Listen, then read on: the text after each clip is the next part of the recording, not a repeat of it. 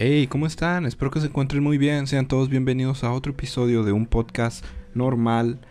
El día de hoy tenemos un episodio para llevar y seguimos con la temática de Halloween. Así que encontré un artículo en internet sobre cosas, pues no de miedo, pero sí sobre monstruos. Y me he dado cuenta que estoy concentrando mucho estos eh, episodios de Halloween en monstruos, lo cual se me hace muy cool. Me gustan mucho los monstruos, pero el día de hoy vamos a hablar sobre un monstruo muy particular. En el episodio pasado hablamos de vampiros, ahora vamos a hablar de hombres lobo. Específicamente una historia sobre un hombre lobo que ocurrió en 1500 en, los, en Alemania. Así que espero que les gusten. Ustedes ya saben cómo son los episodios para llevar. Prácticamente soy yo en vivo, sin guion, nada más buscando cosas en internet. Así que busqué historias de hombres lobos en Google y me aparecieron cosas muy interesantes. Y aquí pueden escuchar eh, lo que me apareció. O tal vez no, porque ya no me funciona el internet. Ah, sí, aquí está. Hay varias cosas. Una de estas es un artículo de National Geographic que casi todo lo saco de Wikipedia o National Geographic o BBC. O sea, prácticamente ahí saco las notas. Es sobre la historia del hombre lobo que aterrorizó Colonia. Esto fue en 1580, como ya les había dicho. Y es que, em, según lo que cuenta aquí, un próspero burgués alemán fue acusado de transformarse en un espantoso lobo para asesinar y devorar a niños. Ahora, hay una imagen de este hombre que es básicamente un hombre todo despeinado y alrededor pues lo que parece ser una granja y personas decapitadas y muertas. Y este niño y este señor se está comiendo un niño. Sí, es una imagen muy turbia. Esta imagen eh, recrea la leyenda de los hombres lobos. Uy, aquí dice. Entonces la historia es prácticamente esta. El 31 de octubre de 1859, eh, un numeroso público estaba congregado en la plaza de la ciudad de Bedburg, en Colonia, Alemania, porque estaban a punto de presenciar una ejecución. Era nada más y nada menos que Peter Stump, que tal vez no les suene el nombre, pero Peter Stump era un hombre rico de 50 años que se había convertido en un hombre lobo al hacer un pacto con el diablo y era, acusado de esto y de asesinar a varias personas, incluidos niños, mujeres embarazadas y comer sus cerebros. Ahora, se supone que Peter, ah, sí, Peter había sido sometido a, pues prácticamente, eh, ¿cómo, ¿cómo les dicen? Aquí dice tormentos para confesar, o sea, supongo que lo estaban amenazando eh, para que confesara y él se le aplicó un castigo acorde a los cargos de canibalismo, asesinatos y negociar con el diablo. Ahora, lo que se le hizo fue se le despellejó con unas tenazas al rojo vivo y luego fue colocado en la rueda donde se le quebraron todos los huesos con la parte de un hacha para evitar que pudiera regresar desde la tumba y vengarse. Por último fue decapitado y su cuerpo fue arrojado a la hoguera. ¡Wow! Porque siempre que hago historias para llevar resultan muy violentas. La cabeza fue colocada en un poste en el centro del pueblo junto a la rueda en la que había sido ejecutado y sobre una figura con forma de lobo. Oigan, esto es el verdadero terror. Digo, si este hombre, no he terminado de leer el artículo, pero si este hombre se puede o no convertir en hombre lobo, Creo que la manera en cómo lo mataron es casi del mismo nivel que lo que estaban este, diciendo que este hombre había hecho. O sea, sí, este hombre lo acusaban de canibalismo y asesinato, pero güey, despellejarlo y estirarlo en la rueda para quebrarle los pies y decapitarlo, eso es muy sangriento. Ahora, la historia del trato con el diablo dice que al parecer Peter había confesado, antes de que lo, o sea, cuando lo estaban torturando, que él practicaba la magia negra desde que tenía 12 años. Y gracias a eso se había vuelto muy rico. Admitió que el diablo en persona eh, le había regalado un cinturón mágico, con el que se transformaba en un monstruo de apariencia de un lobo.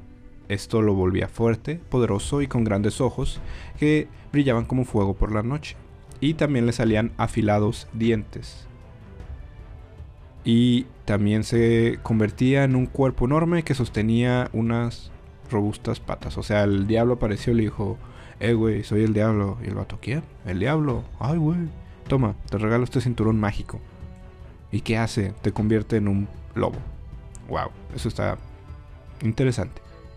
Ahora, ah, mira, aquí hay una imagen que sí, sé que no lo están viendo, pero busquen esta historia en National Geographic.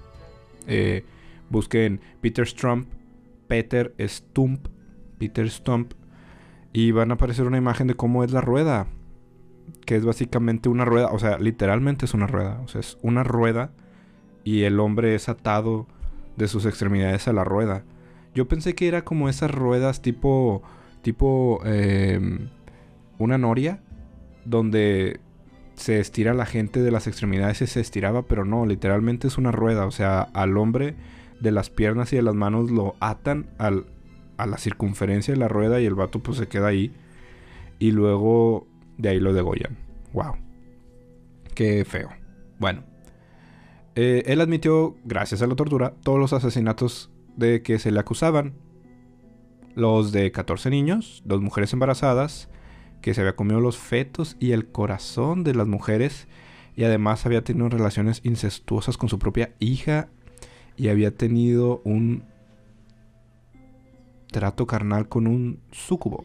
Que si no saben qué es un súcubo, es prácticamente un demonio con apariencia de mujer que roba tu energía para hacer, pues, digamos que actos sexuales, ¿no? Entonces esa es la intención de un sucubo. Este güey tuvo una relación con uno.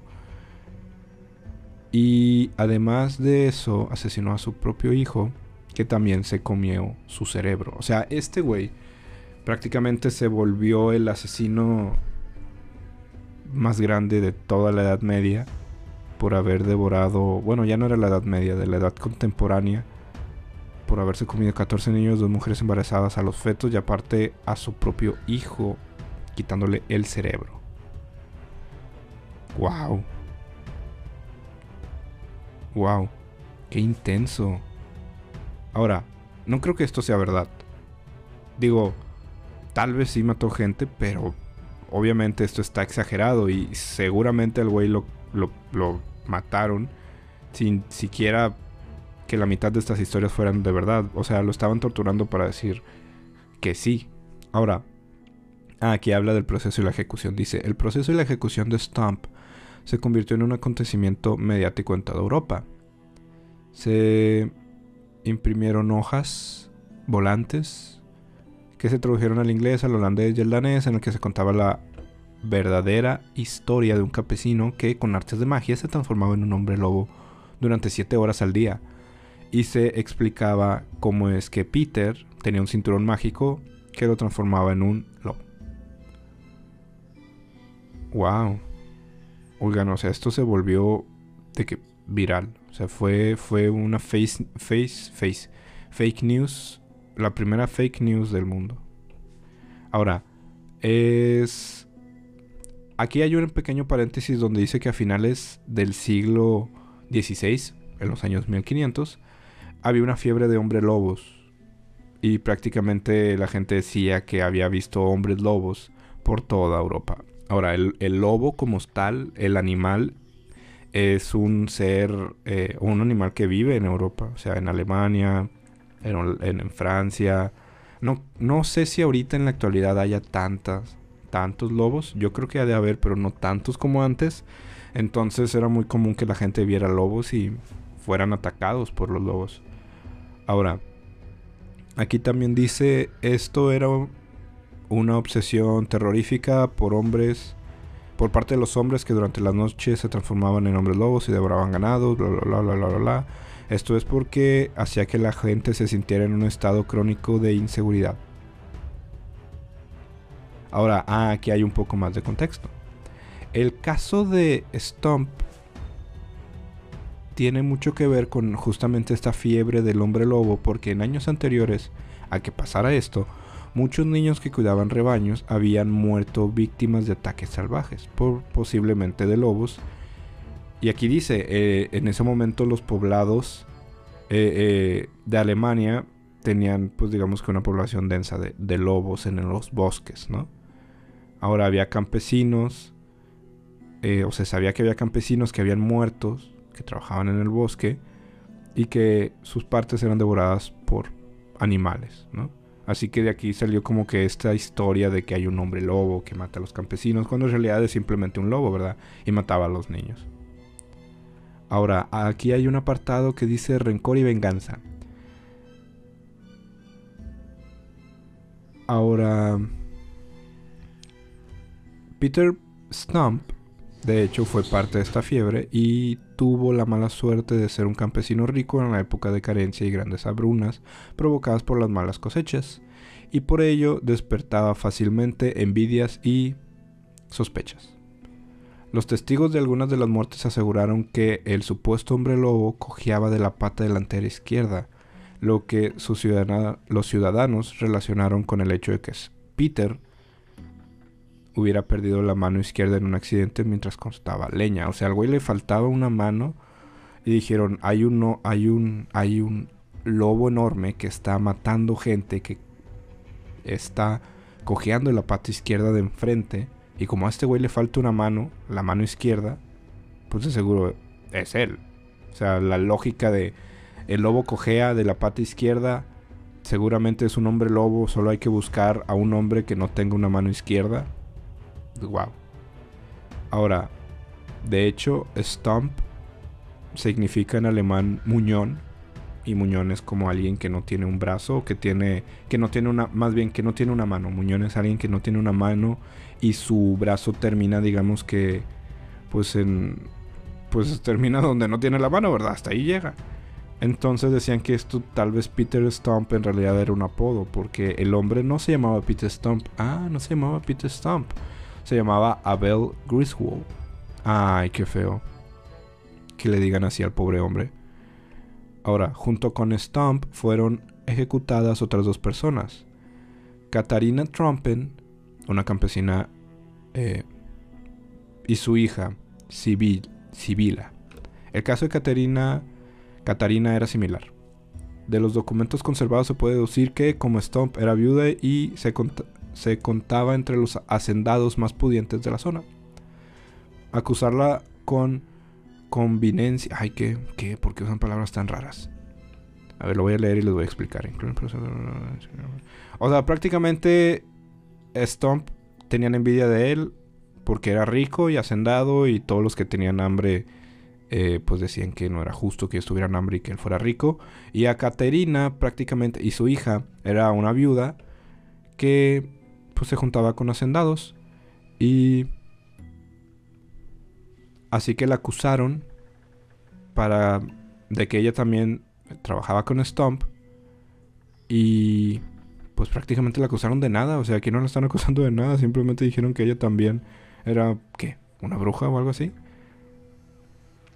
Ah, y aquí dice, si los acusaban a los dos, las tierras de estos pasarían al señor local, que podía disponer de ellas a su voluntad.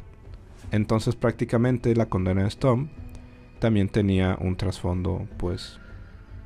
Ah, tenía un trasfondo para quitarle las tierras. O sea, esa era la resolución. Ahora, la condena de Stump también debía tener un trasfondo político y religioso. Y aquí dice que en 1977 fue elegido arzobispo de, la, de Colonia un señor llamado Gebhard Trosches von Walburg, pero lo vamos a llamar Gebhard, que a los pocos años declaró su conversión al luteranismo. Se casó con una joven noble protestante y trató de autorizar la práctica de su nueva religión en su arzobispado. La reacción de las autoridades católicas fue tremenda. En 1584, Gebhardt fue sustituido por un nuevo arzobispo católico, Ernesto de Baviera, que le vamos a decir Ernesto. Esto generó un conflicto, la llamada Guerra de Colonia, que afectaría la ciudad de Bedburg, donde vivía Peter Stump. Ahora, en efecto, el nuevo arzobispo, Ernesto, invadió la región de Bedburg con el objetivo de expulsar a el señor de Bedburg, o sea, el alcalde, que se llamaba Adolf. Y Adolf estaba apoyando a Hepbart. Los aldeanos vieron como soldados que se comportaban igual que los bandidos asaltaban pueblos, aldeas, caminos y asesinaban sin piedad a los pastores. O sea, prácticamente había un arzobispo. Se convirtió del catolicismo al luteranismo, o sea, se hizo protestante. Se casó con una protestante y la iglesia fue que, güey, quita ese güey y pone a otro. Entonces quitaron a Hephardt, pusieron a Ernesto y Ernesto hizo una guerra contra este güey. Llegó a Bedburg, donde vivía Peter, porque el alcalde, Adolf, era amigo de Hephardt. Bueno, no amigo, pero lo apoyaba. Y esta guerra ocasionaba que hubiera soldados que actuaban como bandidos y mataran al pueblo. Así que en 1589 llegó a Bedburg el señor católico Werner von Salm Dick, o le vamos a decir Werner. Y se topó con la resistencia de la población, mayormente protestante. Entonces decidió darles una muestra, una buena muestra de cuál sería el final si no dejaban su protestantismo a un lado. Así que agarró un chivo expiatorio que era Stomp, quien se había convertido al protestantismo. En otras palabras, agarraron a Stomp como un chivo expiatorio, diciendo de, ustedes ya se hicieron protestantes, si siguen haciendo protestantes, les va a pasar lo que este güey, que hizo un pacto con el diablo, se convierte en un hombre lobo y anda matando niños y comiendo sus cerebros. Wow. Wow. ¿Y qué más sigue en la historia? Eso es todo de la historia. O sea, en realidad este pobre hombre, sin una mano, sufrió de la envidia de la gente. No hizo nada más que no tener una mano y ser rico. O sea, digo, pobre güey. O sea, no pobre porque era rico, pero pobre güey que no tenía la mano izquierda. Inventaron una historia de un hombre lobo.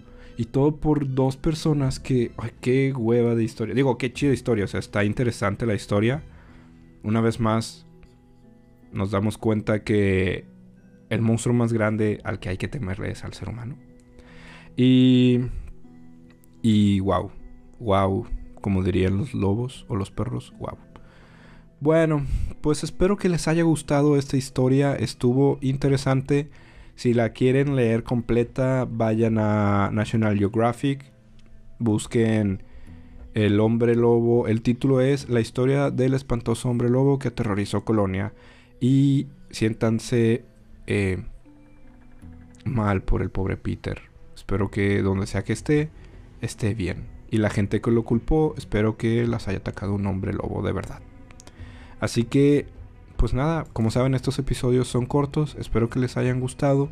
Y nos vemos la próxima semana para más episodios con temática de Halloween. Uh, nos vemos. Bye.